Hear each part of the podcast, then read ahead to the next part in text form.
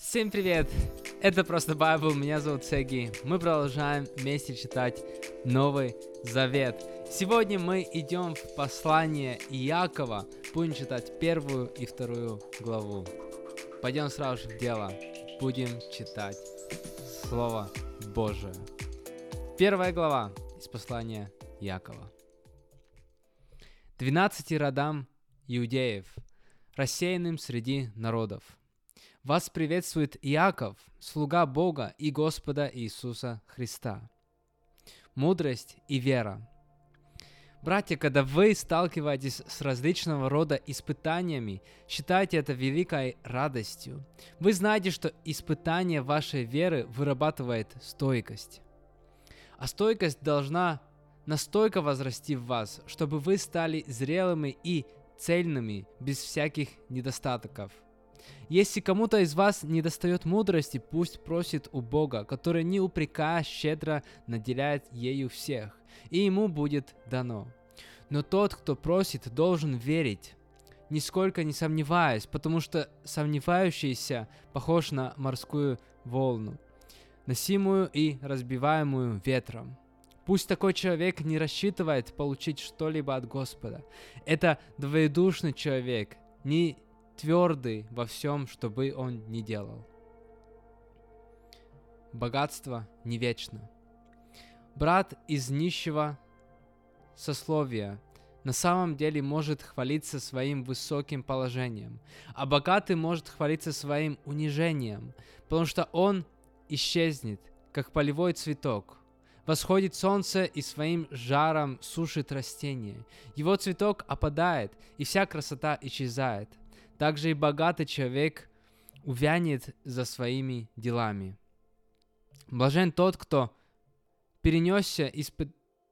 перенеся испытание, выдержит его до конца. Он получит венец жизни, который Бог обещал всем, кто любит Его.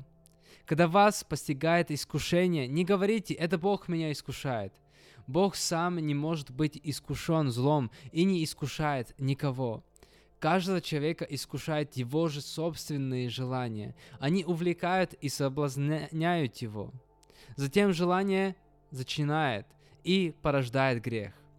А сделанный грех порождает смерть. Любимые мои братья, не заблуждайтесь.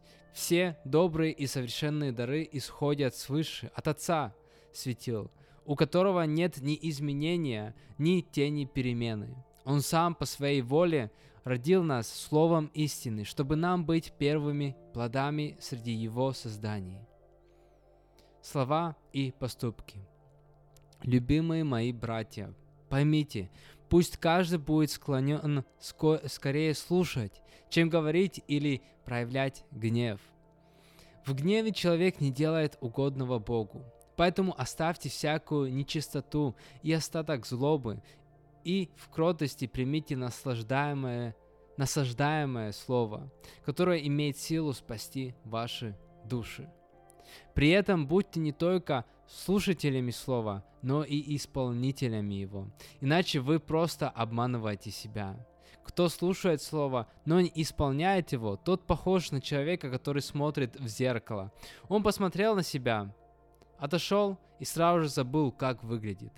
Но человек, который постоянно вникает в совершенный закон, закон, дающий свободу, и поступает согласно ему, не забывая о том, что слышал, будет блажен, блажен в своих делах.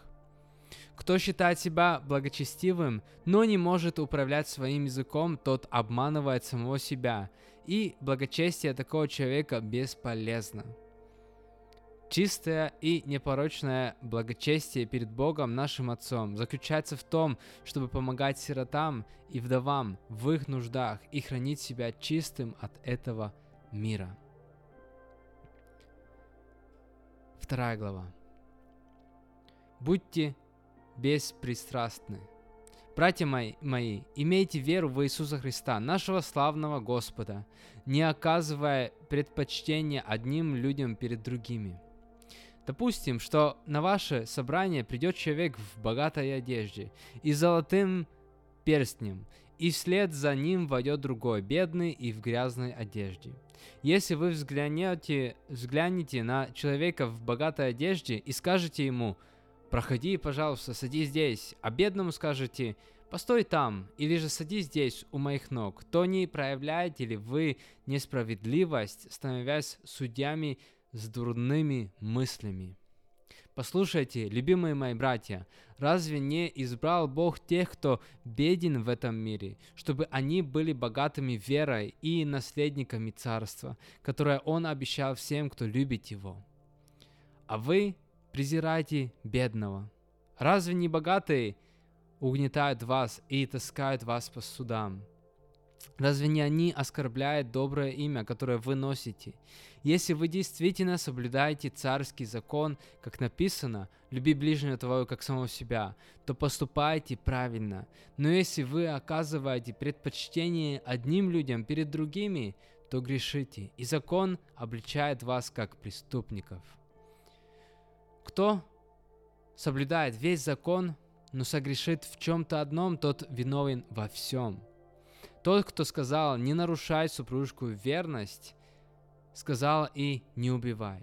Если ты не изменяешься в браке, но убиваешь, ты становишься нарушителем закона. Говорите и поступайте, как те, кому предстоит быть судимыми по закону, несущему свободу. Для тех, кто не проявляет милости, суд тоже будет без милости. Милость превыше суда. Вера и дела – Братья мои, какая польза, если человек говорит, что имеет веру, но дел не имеет? Может ли такая вера спасти его? Если брат или сестра без одежды и без пищи, то какая польза будет в том, что кто-то из вас скажет им, идите с миром, грейтесь и ешьте, не дав им того, в чем они нуждаются. Также и вера, если не имеет дела, сама по себе мертва. Может кто-то скажет, у тебя есть вера, а у меня есть дела. Покажи мне твою веру без дел, а я покажу тебе мою веру в моих делах. Ты веришь, что Бог един, и это хорошо, но и демоны верят и трепещут от страха. Желаешь ли ты знать, неразумный человек, что вера без дел бесполезна? Не в результате ли дел наш праотец Авраам был оправ... оправдан, когда положил своего сына Исаака на жертвенник. Ты видишь, что его вера и его дела были неразрывно связаны, и именно в делах его вера и получила совершенство. Так исполнились слова Писания. Авраам поверил Богу, и это было вменено ему в праведность. И Авраам был назван другом Божьим. Вы сами видите, что человек получает оправдание по делам, а не только по вере. И разве не по делам была оправдана блудница Раав, когда приютила лазучников и послала их другим путем? Так что как тело мертво без духа, так и вера без дел мертва. Аминь. Это были первые две главы из послания Якова. Будем вместе молиться. Господь, мы благодарим Тебя, что мы можем быть с Тобой, иметь связь с Тобой, мы можем учиться у Тебя. И сегодня мы читали много о том, что вера без дел мертва, и что важны также не просто учения, не то, что мы знали а, правду, истину, чтобы мы также исполняли. И это, что мы часто говорим в этом проекте тоже, что мы верим, что когда мы будем читать, изучать и исполнять Твое Слово, то есть, то есть делать по соответствию Твоему Слову, то тогда мы верим, что мир будет меняться. Я просто сегодня хочу молиться за это, чтобы эти слова, это учение, эти ценности, они и правда проявлялись бы через наши дела. Чтобы это не было просто какая-то теория в нашей голове, во что мы верим, а, и что мы можем цитировать все возможные места из Библии, но чтобы это проявлялось через наши дела, чтобы это была естественная часть нашей жизни, и чтобы мы и правда показывали Слово Божие на делах в нашей жизни, как бы это ни выглядело, помощь другим, а, жертвенность, а, просто проявление любви, а, щедрости. Я просто прошу, Господь, чтобы у нас была мудрость это делать, и чтобы у нас мы, мы видели бы моменты в нашей жизни, где мы можем проявлять любовь через наши дела. Мы молимся об этом и принимаем от Тебя мудрость во имя Иисуса Христа. Аминь. Аминь, дорогие. Спасибо за этот выпуск. Завтра мы продолжаем и заканчиваем уже послание Якова. Будем читать последние три главы завтра. Спасибо вам, что вы с нами. Совсем немножечко осталось еще с Нового Завета. Мы продолжаем, мы не останавливаемся. Поэтому, как всегда, увидимся или услышимся завтра. Пока-пока.